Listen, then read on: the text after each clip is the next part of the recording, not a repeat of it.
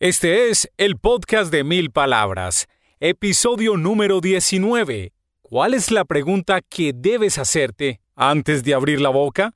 Bienvenidos. Aquí comienza el podcast de mil palabras. Un espacio con ideas de comunicación efectiva, emprendimiento y marketing digital que lo ayudarán a crecer su negocio. Con ustedes, Santiago Ríos. Hola, ¿qué tal? Bienvenido de nuevo al podcast de Mil Palabras. Uy, se está acabando este año. Estamos cerrando 2019. Espero que estén logrando sus metas, que sus propósitos se hayan cumplido. Y si no, pues siempre hay una oportunidad de empezar un nuevo año con mucha determinación para alcanzar metas, para proponerse cosas grandes. Lo más probable es que la última edición de este 2019 del podcast de Mil Palabras la dediquemos exactamente a eso, a planear objetivos que nos inspiren, que nos muevan hacia adelante con nuestra carrera profesional, con nuestro emprendimiento.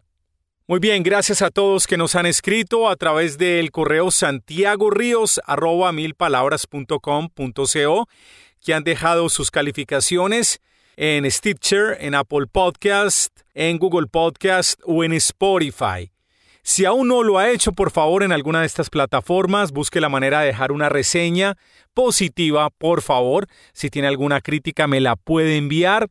También, si me deja las cinco estrellas de calificación, esto significa muchísimo para mí y de esta manera nos aseguramos que mucha gente reciba este contenido que la verdad yo creo que en alguna medida le va a servir. Piense en sus compañeros de trabajo, en sus amigos, en sus familiares que puedan sacarle provecho a este podcast. Se lo van a agradecer. No lo voy a hacer quedar mal, es una promesa. Hablando de mensajes, recibo un saludo desde Paraguay, desde Asunción.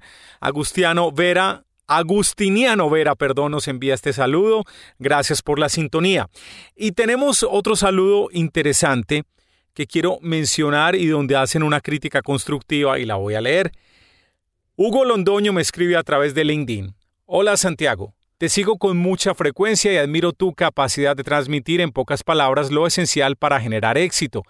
Incluso suelo compartir tus publicaciones con mi equipo de trabajo y generamos conversaciones y reflexiones. Hasta aquí la primera parte del mensaje de Hugo y debo decir que me parece muy interesante porque aunque el podcast es un medio personal que la gente usa mientras está en el transporte público o en su propio carro, está haciendo ejercicio o preparando la comida, puede escuchar contenido interesante. Pero en ocasiones, como comenta Hugo, el contenido se puede escuchar en grupo y hacer comentarios al respecto. Y no es la primera vez.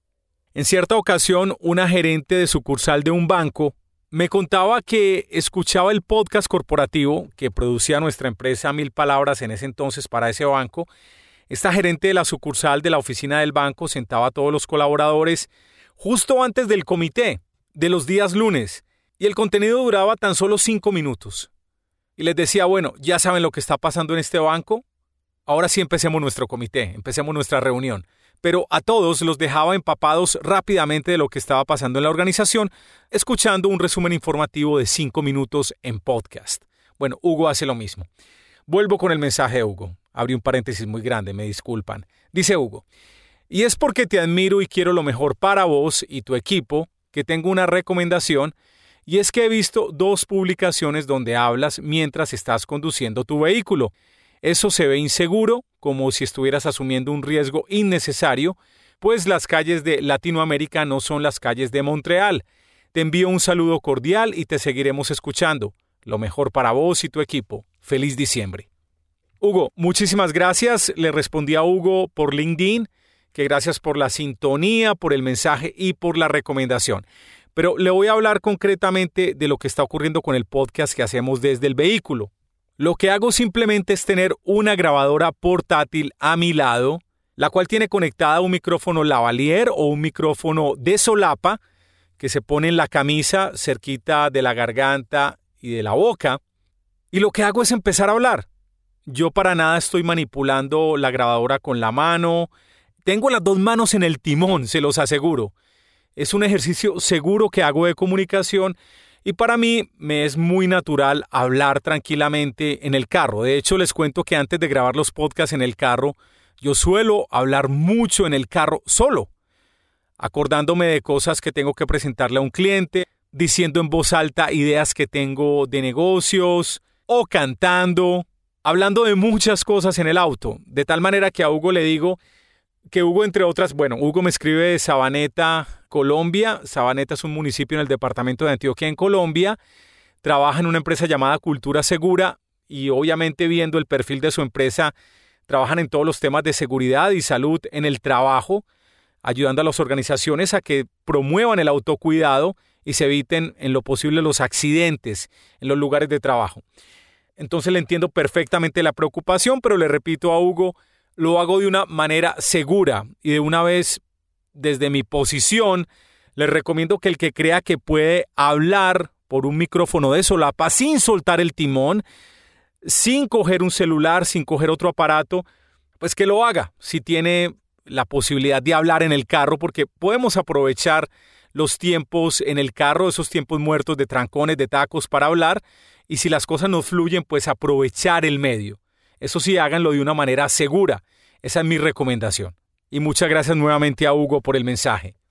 En la misma dirección de Hugo me hicieron otro comentario y yo creo que aquí sí tienen toda la razón.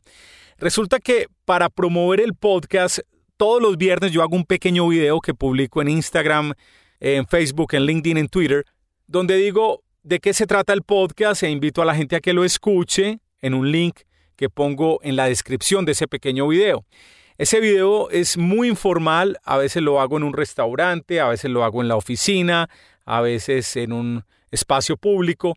Y el viernes anterior me puse de artista a grabar el video en el carro.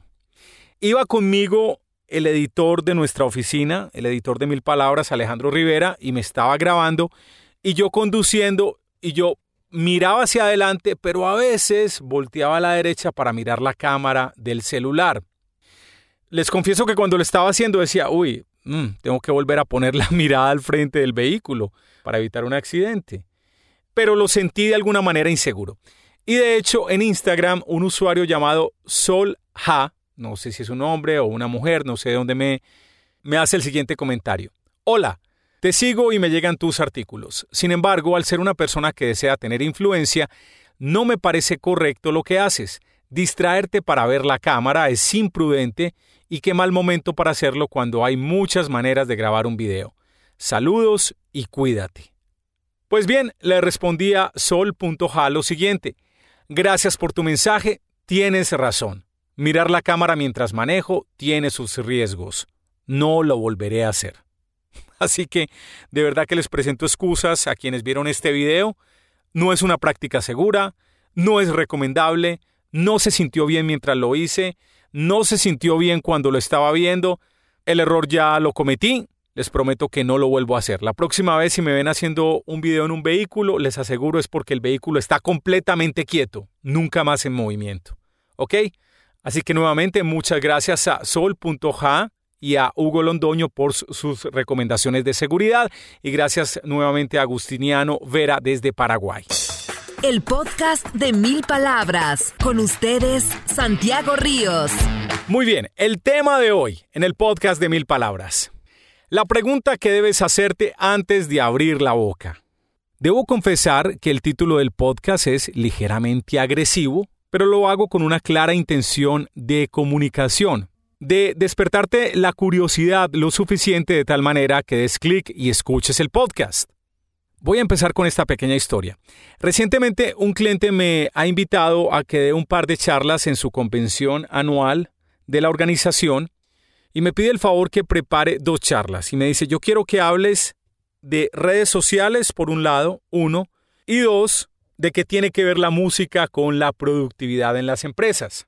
Los dos temas tienen muchos puntos de vista, muchas aristas, desde el uso, desde las tendencias, desde los datos de consumo en todo el mundo, de nuevas herramientas tecnológicas. Así que le hago una pregunta muy clara al cliente y le digo, exactamente después que la gente termine de ver estas charlas, ¿qué quieres que pase con tus colaboradores?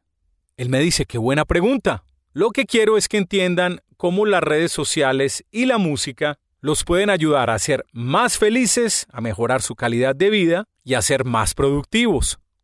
Así que aquí está la respuesta del título de este podcast. ¿Cuál es la pregunta que debes hacerte antes de abrir la boca? Es decir, antes de crear un contenido, un contenido en forma de presentación, un contenido en forma de actualización en una red social, un contenido en video, en podcast, en un artículo.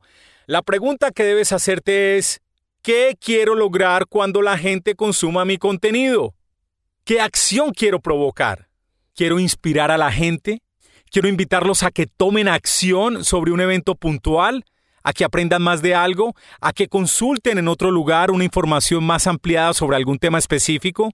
Quiero que paguen, quiero que se suscriban, quiero que hagan una donación, quiero que vayan a una fiesta, quiero que compren mi idea de proyecto dentro de la organización, quiero buscar un visto bueno del jefe, quiero que compren mi idea de negocio, así tendré socios capitalistas en mi startup. ¿Qué quiero hacer con el mensaje? ¿Cuál es el objetivo de la comunicación? Otra pequeña historia. Muchos de ustedes todavía tienen la cultura de escuchar radio normal, o la han escuchado en algún momento de sus vidas. Y siempre he criticado los disjockeys de las emisoras musicales, no todos, pero muchos de ellos, porque mientras suena una canción ellos están en otra cosa. Están hablando con la novia por teléfono, están chateando en el celular, están distraídos con algo, y solamente Faltando cinco segundos para que termine la canción y tienen que intervenir al aire, abren el micrófono y lo único que hacen es dar el nombre de la emisora, dar la hora y decir el nombre de la canción que pasó o de la canción que viene. Pero no dicen nada más. Y básicamente lo que hacen es hablar de manera automática sin responder a ningún objetivo de comunicación. Cuando dirigí Radioactiva en Colombia, en la primera etapa que estaba a cargo de Radioactiva en Medellín, yo escribí un pequeño manual de disc jockey porque trabajaba con un equipo de personas que eran muy nuevas en el medio, eran recién egresados de comunicación social y no habían tenido mucho fogueo al aire. Entonces creé este pequeño manual y les explicaba la importancia de entender qué queríamos lograr cada vez que saliéramos al aire. Queremos informar sobre un evento de la emisora, queremos hacer una mención comercial, es decir, dejar parado muy bien a un cliente que nos está pagando, porque tenemos que hacer una mención comercial correctamente. Queremos invitar a que los oyentes llamen y se comuniquen con nosotros. Queremos informar sobre un artista, sobre su historia, sobre su reciente logro. ¿Qué queremos lograr? Ahora bien, tenemos que entender que esos pequeños objetivos que nos creamos en cada una de esas intervenciones también aportan a un objetivo global y general de comunicación y de negocios y de estrategia de cada marca, en este caso de una emisora. Y uno de los objetivos era, por ejemplo, queremos marcar una diferencia en estilo frente a las demás emisoras. Queremos posicionarnos como diferentes, como nuevo rock, como vanguardistas, como rebeldes. Y esos grandes criterios u objetivos, si se pueden llamar así, pues guiaban las pequeñas intervenciones y los objetivos de comunicación puntuales en cada momento de presentar una canción. Infortunadamente en los medios de comunicación hay una vanidad generalizada de la gente que trabaja en medios masivos. Yo sufrí de esa vanidad, no les voy a decir que no. Uy, no, me están escuchando. Entonces cuando éramos jóvenes nos llamaban las niñas. Ay, me encanta, Santi, cómo hablas, te quiero conocer. Uy, bueno, yo también te quiero conocer. O sea, era parte del juego de ser disc jockey y tener cierta popularidad mediática. Eso era bacano, no les, no les voy a decir que no. Eso era chévere, sentirse uno halagado y querido. Entonces uno se empezaba como a creer el cuento. Ah, todo lo que digo es importante, la gente me tiene que escuchar. No, hay unos objetivos de comunicación. ¿Qué queremos lograr? Pero hay gente, no voy a dar nombres propios, pero hay un comentarista deportivo en Colombia, muchos de ustedes lo ven conocer, un señor de toda la vida, que tiene un lenguaje algo complicado, y yo insisto, él no tiene objetivo de comunicación, no se sabe si él quiere educar, informar, polarizar o entretener. No, el objetivo de comunicación de él y de algunos colegas en medios masivos en Colombia es demostrar que siempre tiene la razón. él redunda y repite y habla de lo mismo, demostrando que él tiene la razón. Bueno, cada cual con su objetivo. Para responder correctamente a esa pregunta que nos tenemos que hacer antes de abrir la boca, y para seguir con el tema de la vanidad, de los que hacíamos o hacemos medios de comunicación masivo, me acuerdo que cuando yo estaba en la facultad de comunicación, en cualquier medio, o escrito, o en audio, radio, o en video, televisión, uno siempre trataba de presumir, de descrestar, de salir pues lo mejor, de uno lucirse, mejor dicho. Y la forma estaba condicionada por esa vanidad. Me gradué de comunicación, trabajé en medios y estuve en Estados Unidos un tiempo, estudié inglés e hice un par de posgrados allá. Y me acuerdo que un profesor de relaciones públicas me dijo, mire Santiago, pues me lo dijo en inglés, mire Santiago, el objetivo de la comunicación es muy fácil. No es que usted quede bien. El objetivo de la comunicación es que un mensaje vaya del punto A al punto B. Punto. No más. Que el punto B, es decir, su receptor, su perceptor, entienda o cumpla con ese objetivo que usted quiere lograr. Inspirar, educar, informar, tomar acción. No es que usted quede bien, es que ocurra una acción a partir del mensaje, a partir de la comunicación. Y atención que este ejercicio de comunicación se da en todos los aspectos de la vida. Salgámonos del tema de medios. Metámonos por el tema de redes sociales, contenidos digitales, por la vida misma, por la familia, por el trabajo. Siempre estamos comunicando. Nuestros hijos tienen sus formas de comunicarse para pedirnos un permiso para ir a una fiesta, por ejemplo, o para pedirnos algo que necesitan o que les gusta. Si trabajas en una empresa, tienes que lidiar permanentemente con tu jefe para decirle, jefe, ¿me deja hacer esto? ¿Cómo le parece este proyecto? Tienes que presentar el proyecto correctamente. Ese documento es una pieza de comunicación donde tratas de vender tu caso para que te dejen avanzar y materializar el proyecto. Esto me acuerda de algo muy recurrente que ocurre en las empresas y es el famoso uso de los PowerPoints. Por Dios, por Dios. En la mayoría de los casos los PowerPoints son un bodrio. Y esto se lo aprendí a Seth Godin, quien es una de las personas más reconocidas en el marketing y en las comunicaciones, y a quien estoy leyendo hace ya casi 20 años. Y Seth Godin creó un documento muy famoso que se llamaba PowerPoints realmente malos. ¿Y por qué eran malos? Porque mucha gente se acostumbró a que un documento de Word, un proyecto completo, era un copy-paste en el PowerPoint. Y quería que todo el mundo leyera del PowerPoint. Incluso para una presentación en una reunión, con un comité de siete personas, la persona que presentaba el PowerPoint quería que todo el mundo leyera el PowerPoint exacto. ¿Cuál es el problema? Que si usted lee el PowerPoint, ignora completamente a la persona que está haciendo la presentación. El PowerPoint se convierte en el centro del mensaje en lugar de que toda la atención esté centrada en la persona que está tratando de convencer a los demás de que hagan algo. El PowerPoint tiene que ser un soporte, una herramienta, una ayuda, un complemento, no el punto central de una presentación. Escucha, hay un problema cuando no establecemos y no nos hacemos esta pregunta de qué es lo que queremos lograr con un mensaje. Hace poco estuve en la junta de propietarios de la sociedad que controla la propiedad donde vivo yo, en Colombia. Y de un momento la junta inicia y todos empiezan a presentar diferentes puntos de vista y diferentes temas.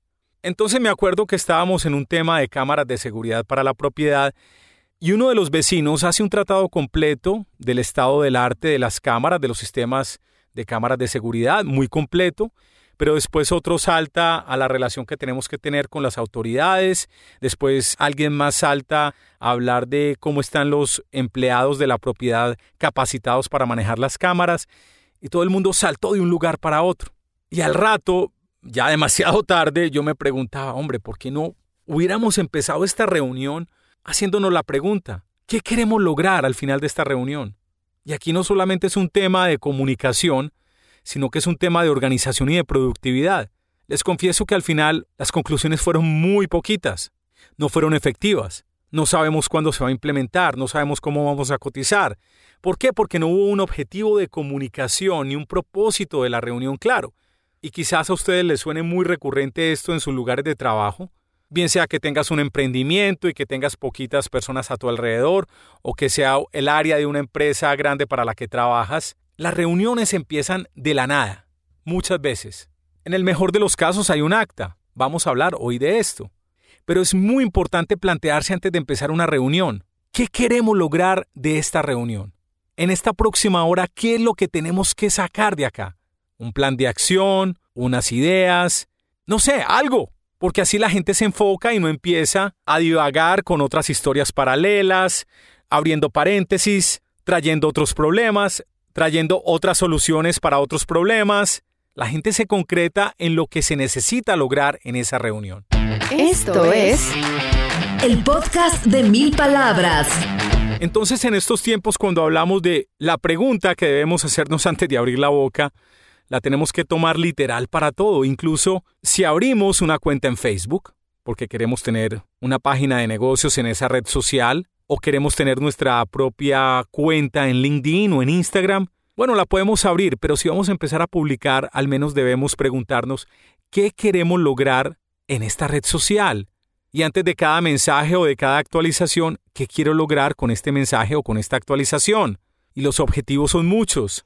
Quiero segmentar una audiencia, quiero posicionarme como autoridad, quiero construir una base de seguidores porque después les voy a hacer una oferta puntual, yo creo que un objetivo no debería ser quiero tener muchos likes. Yo creo que es la pregunta equivocada. Cuando hacemos la pregunta correcta y establecemos ese objetivo de comunicación, los likes, la interacción social, las veces que comparten y comentan su contenido, todo eso va a llegar de forma natural. Pero un objetivo inicial no debe ser simplemente la popularidad en redes sociales. Ahora, si llevamos el tema de redes sociales a un plano más personal, a mucha gente le ocurre que están en las redes, como decimos en Medellín, por chingar, por joder la puta vida, perdón, pero es que, de verdad, estas personas a veces se levantan todos los días pensando, ¿a quién jodo hoy? ¿A quién le saco la piedra hoy?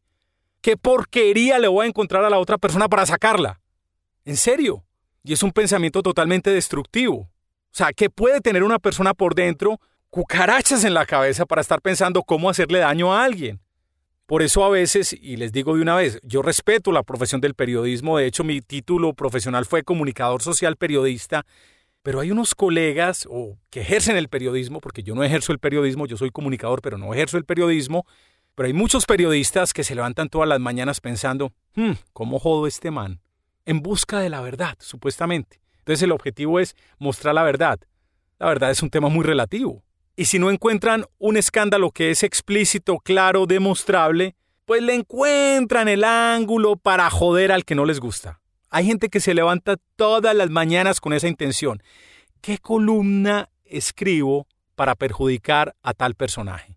¿Qué concepto emito en Twitter para joder a esta persona? Uy, yo no sé la verdad cómo viven con ellos mismos. Yo no sé cómo puede uno construir una vida productiva si el objetivo de comunicación que tiene uno es joder a alguien más.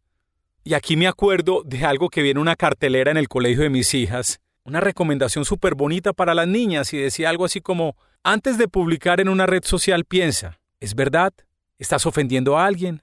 Y sobre todo, puedes sustentarlo y decirlo en persona, no escondiéndote en una red social. Puedes decirlo de forma respetuosa, sin ofender a la otra persona. Me pareció súper valioso. Bueno, aquí tocamos muchos puntos de esa pregunta, el objetivo de comunicación que queremos lograr con nuestros mensajes. En la vida, en los entornos digitales, en el trabajo, en nuestras piezas de comunicación de mercadeo. Pero si vamos a abrir la boca de verdad, tenemos que entender para qué lo vamos a hacer. Muchas gracias por seguir en la sintonía del podcast de Mil Palabras. Esto está creciendo de una manera increíble y es gracias a todos ustedes. Por favor, si no me han dejado una reseña en Stitcher o en Apple Podcast, por favor háganlo que le sirve mucho a este programa para que siga subiendo, para que el mensaje alcance a más y más personas. También estamos en Spotify y en Google Podcast. En los contenidos de apoyo y redes sociales estuvo Juliana Moreno. En la edición y montaje, Alejandro Rivera. Gracias por escuchar. Yo soy Santiago Ríos. Los espero muy pronto en otra edición de El Podcast de Mil Palabras. Hasta este momento, el podcast de Mil Palabras. Un espacio con ideas de comunicación efectiva, emprendimiento y marketing digital que lo ayudarán a crecer su negocio.